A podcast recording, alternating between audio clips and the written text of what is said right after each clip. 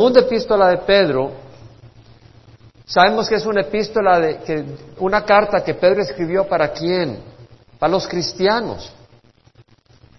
Simón Pedro, siervo y apóstol de Jesucristo, a los que han recibido la misma fe preciosa que la nuestra, mediante la justicia de nuestro Dios y Salvador Jesucristo, va para los cristianos. La, la carta de Pedro va para los cristianos. Y a ellos les anima a llegar a la meta. En el versículo 10 del capítulo 1 vimos que dice, sed diligentes, diligentes, para hacer firme vuestro llamado y elección, porque mientras hagáis estas cosas nunca tropezaréis. Debemos de ser diligentes en nuestro caminar. De esta manera os será concedida ampliamente la entrada al reino eterno de nuestro Señor y Salvador Jesucristo.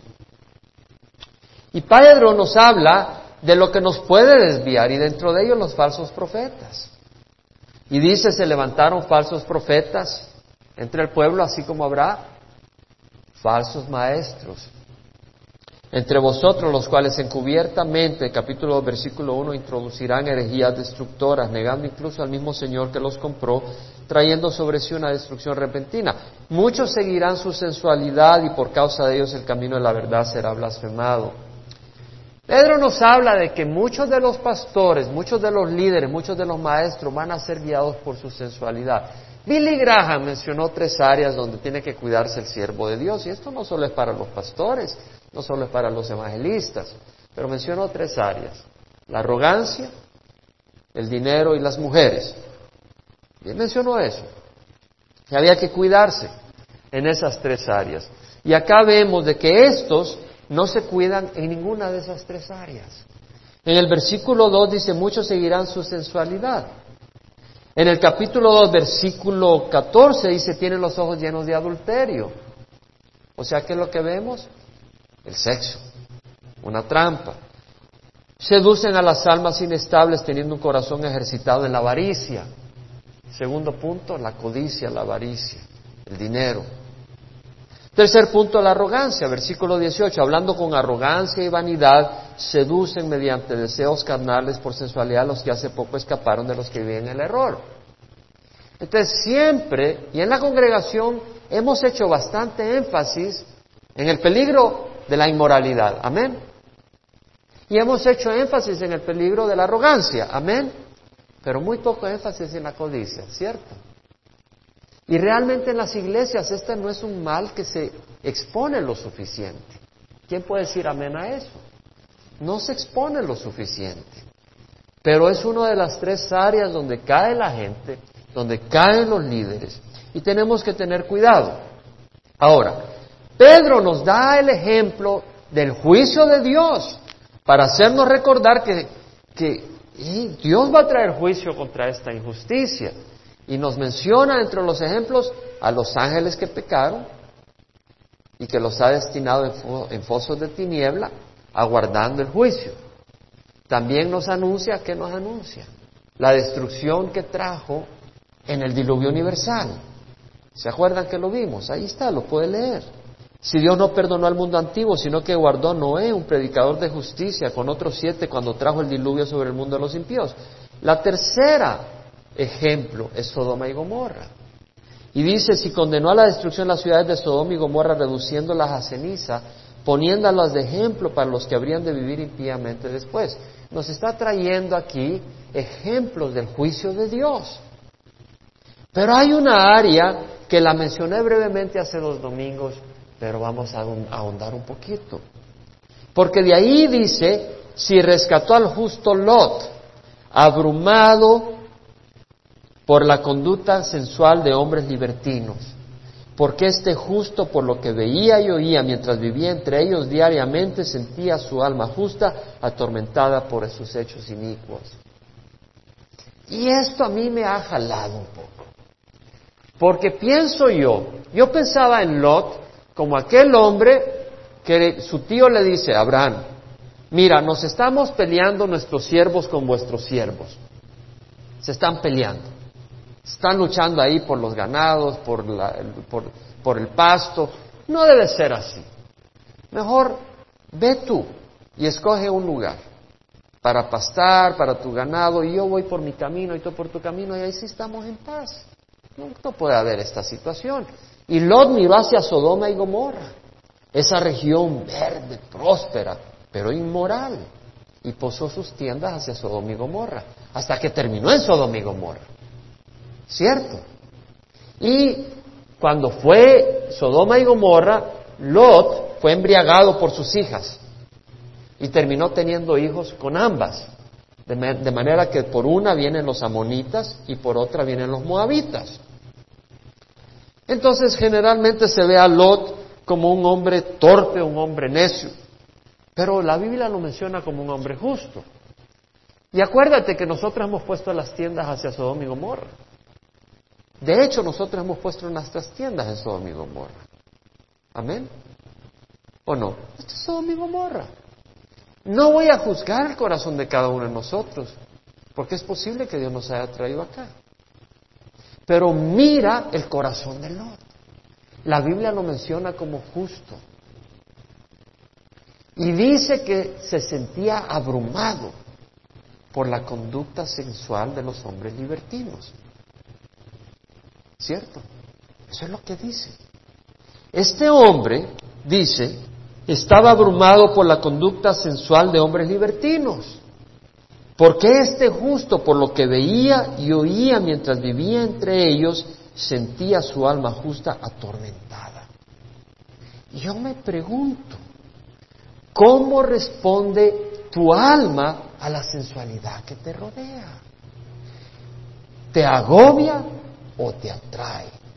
¿Te entristece o estás envidiando a quienes se deleitan en este mundo? ¿Estás considerando el fin de esas personas o vives deseando los deleites prohibidos? El poder, los placeres, las riquezas y el libertinaje que ellos disfrutan. ¿Verdad que es una pregunta que merece ser considerada? ¿No creen ustedes? Yo creo que por algo aparece ahí lo de Lot que es un hombre justo que estaba abrumado. Tenemos que estar abrumado por la conducta sensual que nos rodea. Tenemos que estar abrumado por la avaricia de las personas que están tras las cosas, las riquezas. En vez de jalarnos a nosotros, nuestra conciencia debería estar abrumado por eso, molesto por esas cosas. O somos como el caballo que está encerrado y pasan las potritas por afuera y él está en celo y está queriendo salir para ir tras ellas. Y está tirando polvo con los pies y echando humo por la nariz, queriendo salir tras ellas. Entonces, ¿cómo está nuestro corazón? Y Pedro dice, el perro vuelve a su vómito y la puerca lavada se vuelve a revolcar en el cielo, en el lodo. Cuando leo a David en el Salmo 16, 11, vemos que él dice, me darás a conocer la senda de la vida. Él decía, el camino de Dios es de vida. En tu presencia hay plenitud de gozo. David no decía, tengo que caminar en tu camino para llegar al final. No, él decía, yo me gozo en tu camino. En tu presencia hay plenitud de gozo. En tu diestra deleites para siempre. ¿Verdad que son legítimas las preguntas que he hecho? ¿Quién puede decir amén? Y son muy apropiadas, amén. Son muy apropiadas para nuestro corazón. Porque el Espíritu Santo trae convicción. Y dice, ¿dónde estás tú? ¿Qué estás añorando?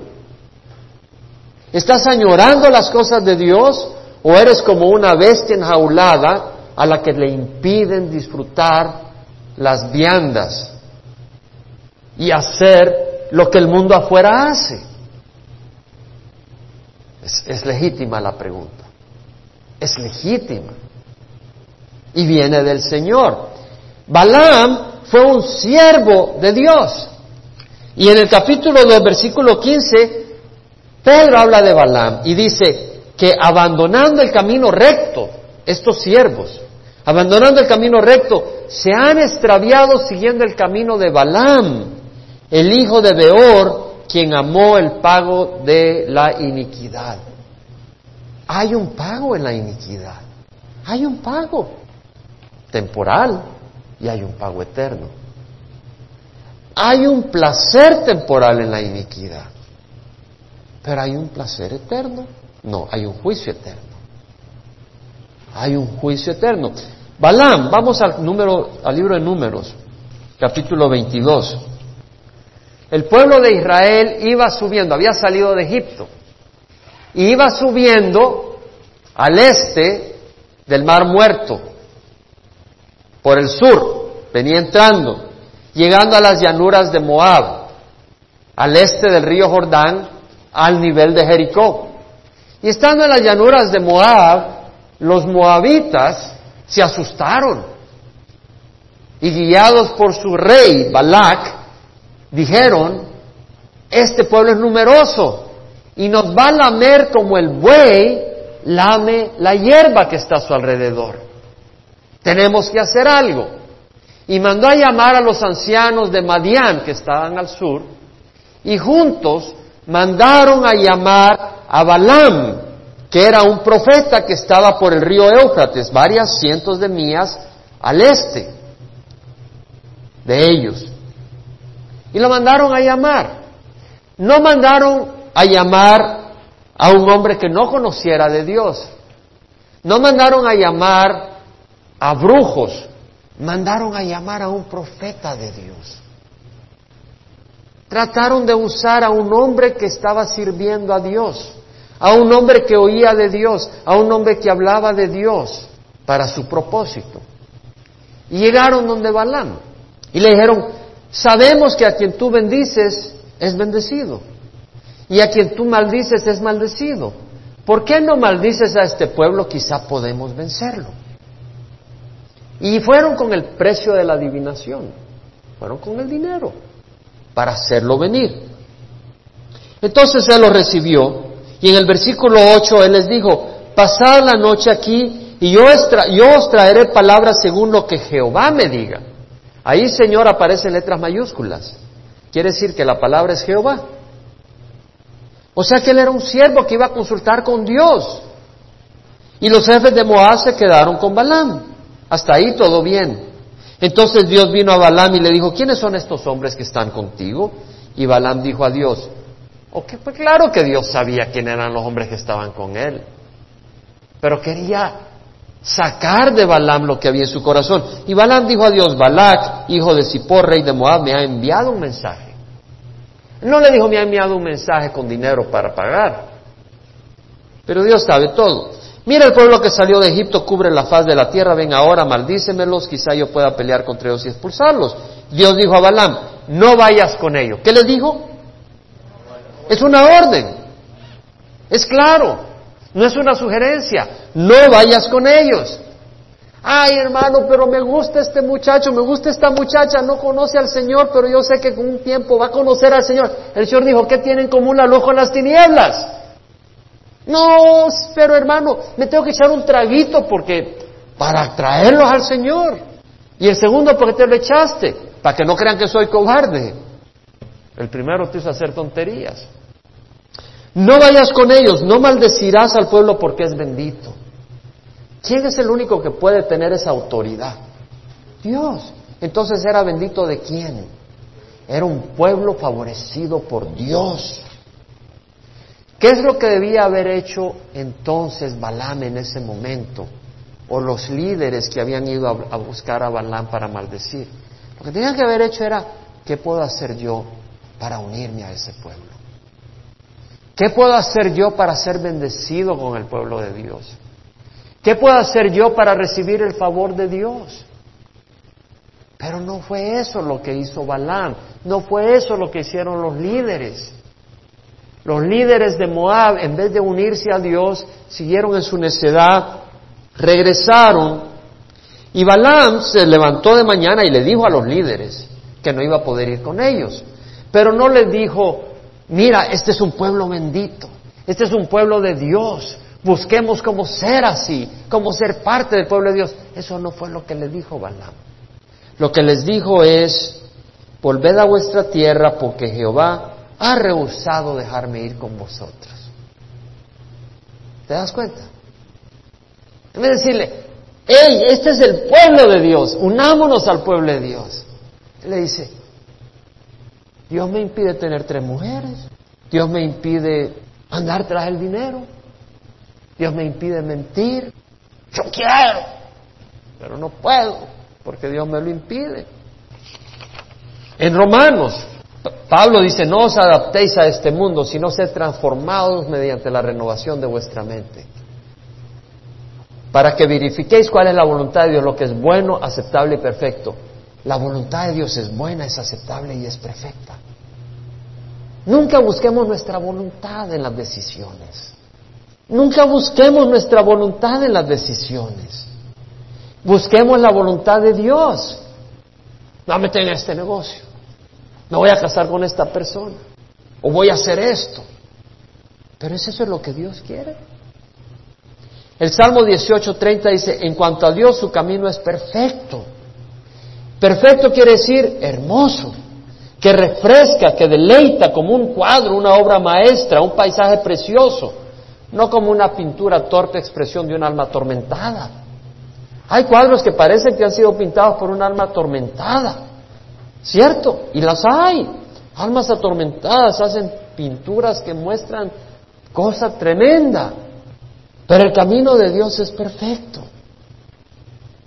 Acrisolada es la palabra de Jehová. La palabra de Dios es como que si la pasas por un crisol y no hay ninguna impureza. Escudo es a todos los que a él se acogen. Hay un versículo que me parece maravilloso. Memoríceselo, el Salmo 5.12. Oh Jehová, tú bendices al justo. Como un escudo lo rodeas con tu favor. Si esto es lo único que te sacas el día de hoy, memorízatelo y Dios te va a bendecir grandemente. Oh Jehová, tú bendices al justo. ¿No quisiera ser bendecido de Dios? Gran motivación de ser justo. Gran motivación de caminar en rectitud. Porque Dios te va a bendecir. Oh Jehová, tú bendices al justo. Quiere decir que si tú necesitas necesidades económicas, Él te va a bendecir, él no, te, él no te va a abandonar. Pero confía en Él y no busques las cosas por otro camino.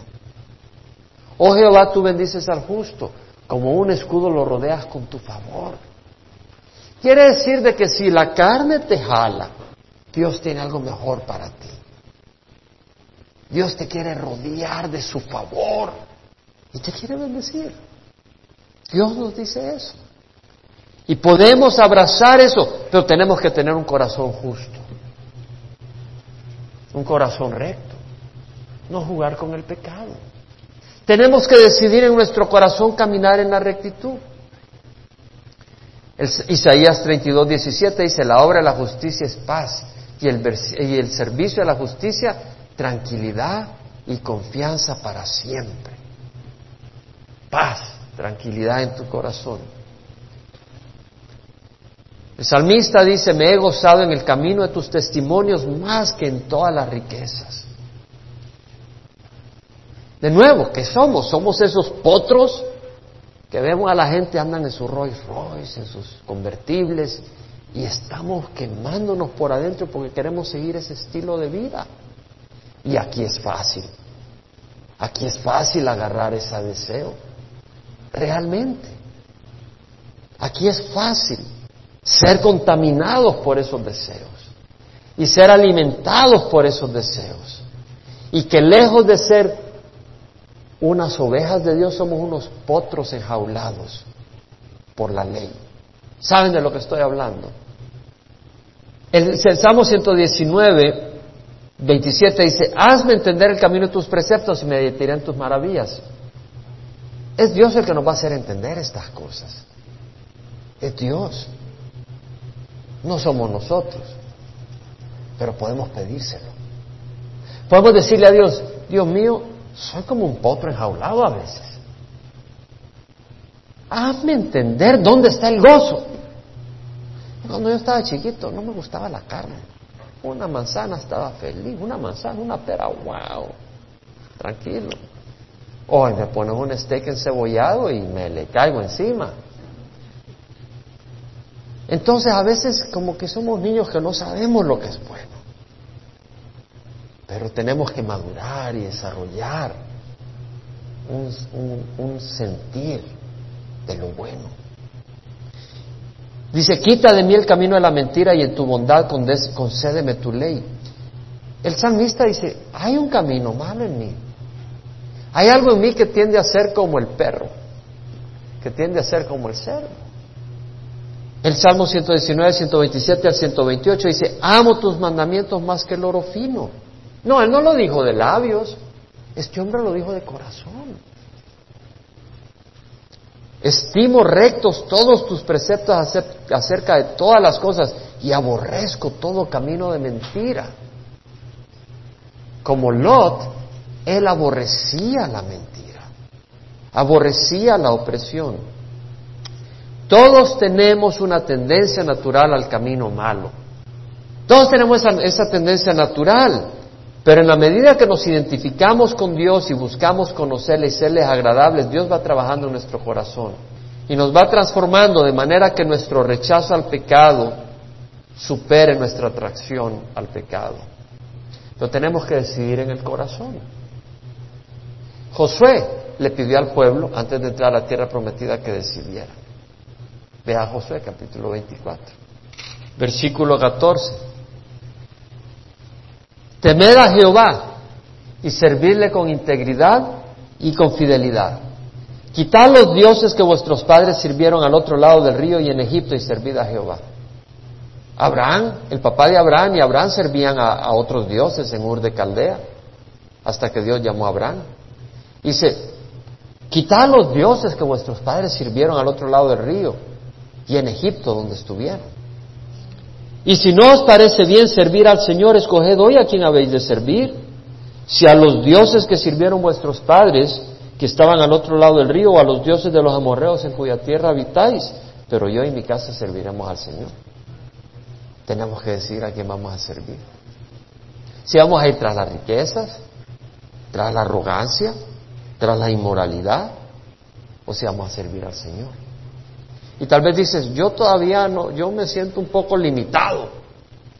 Pues por temor a Dios, puedes decidir, yo quiero servir a Dios.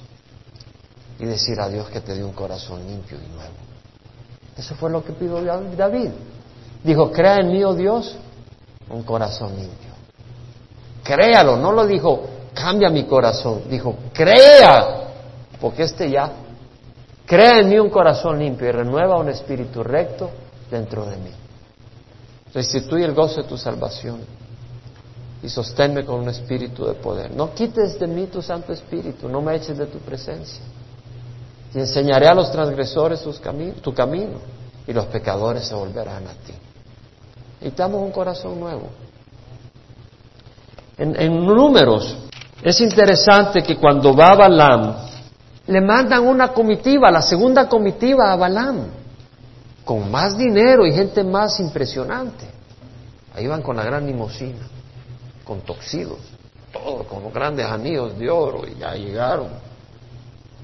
Y el versículo 18 Balán dice, aunque Balán me diera su casa llena de plata y oro, yo no podía traspasar el mandamiento de Jehová mi Dios para hacer ni poco ni mucho. Versículo 19, pero ruego que permanezcáis aquí también esta noche y sabré qué más me dice el Señor. ¿Qué está haciendo Balaam acá? ¿Qué le dijo el Señor? no vayas. ¿Y qué está haciendo? Aunque me des tu casa de plata y oro, no voy, pero voy a ver qué me dice el Señor.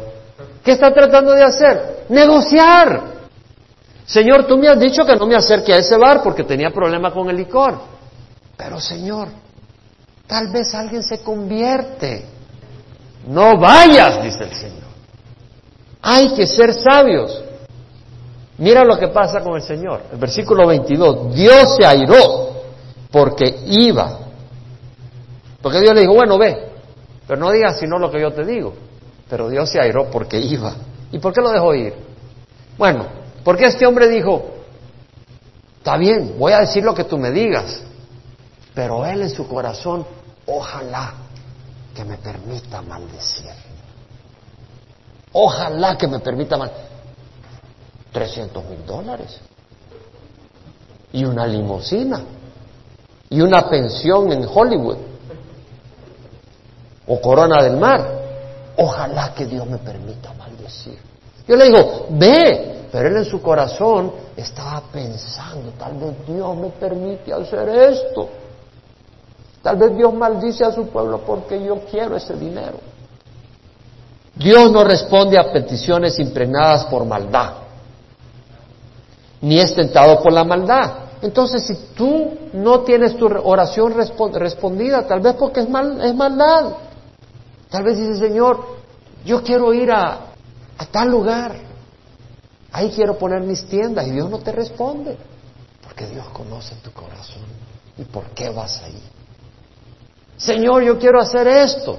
Pero Dios sabe lo que está detrás de tu petición. O avaricia, o arrogancia, o inmoralidad. Y Dios no está de acuerdo.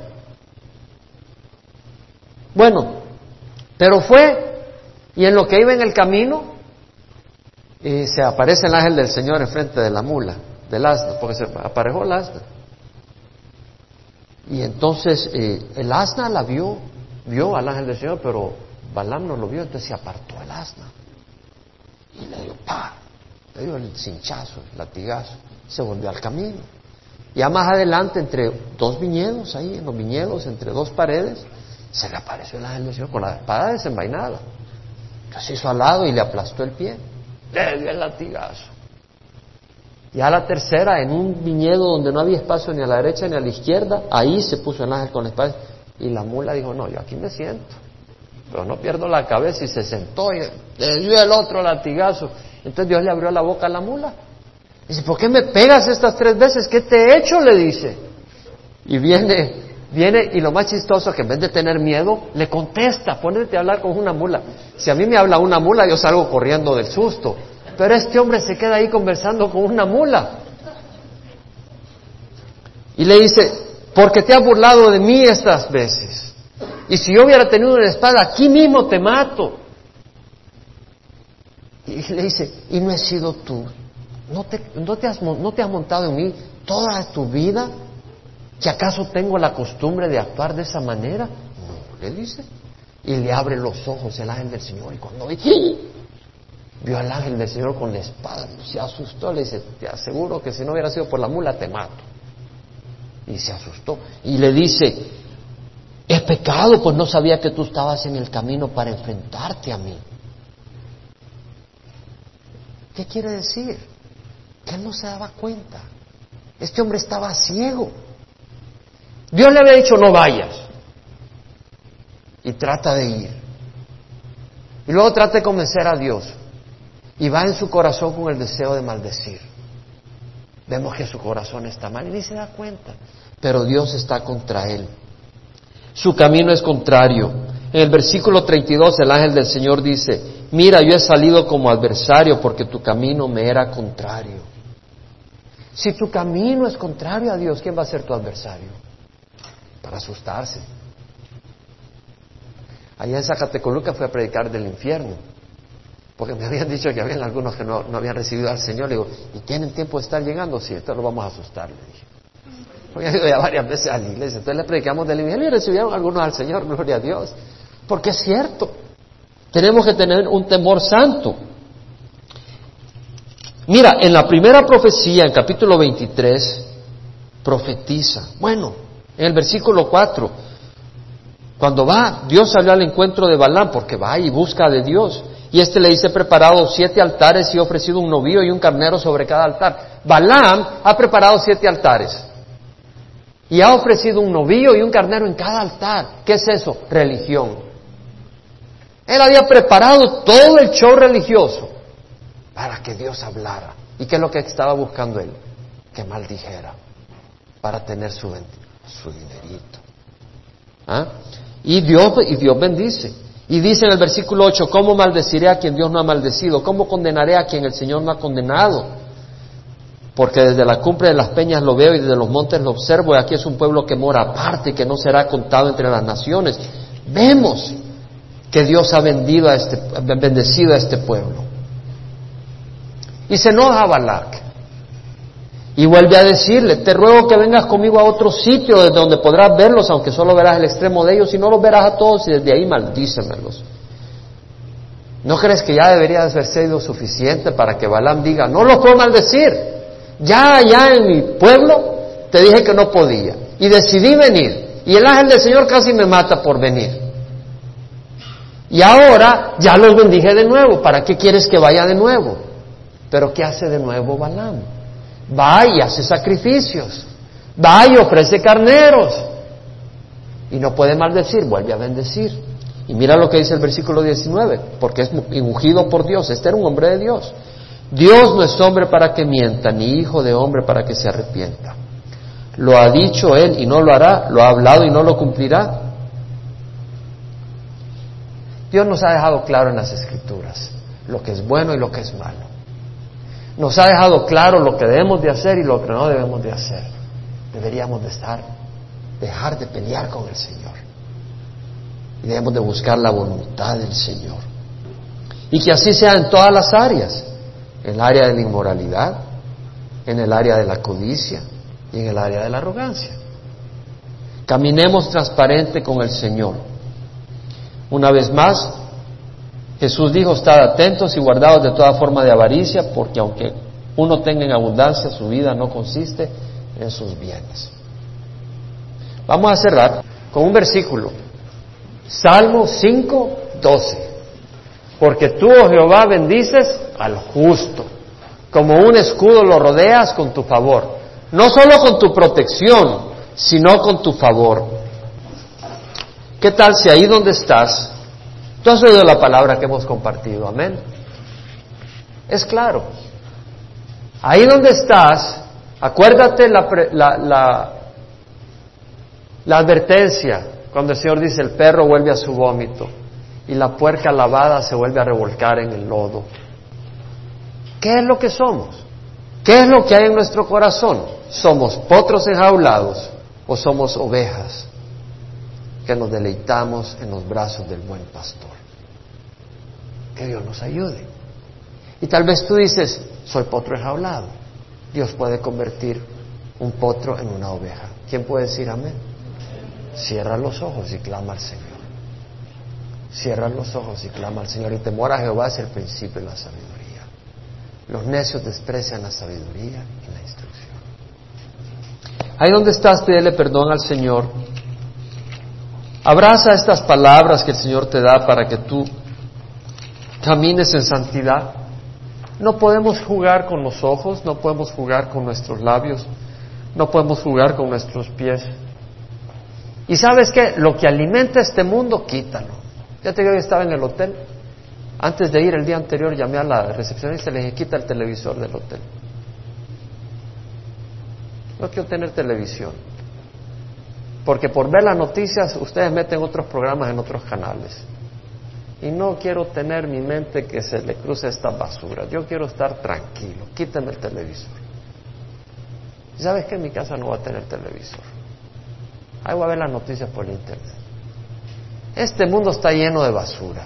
Y nos moldea, y moldea nuestra mente como la basura.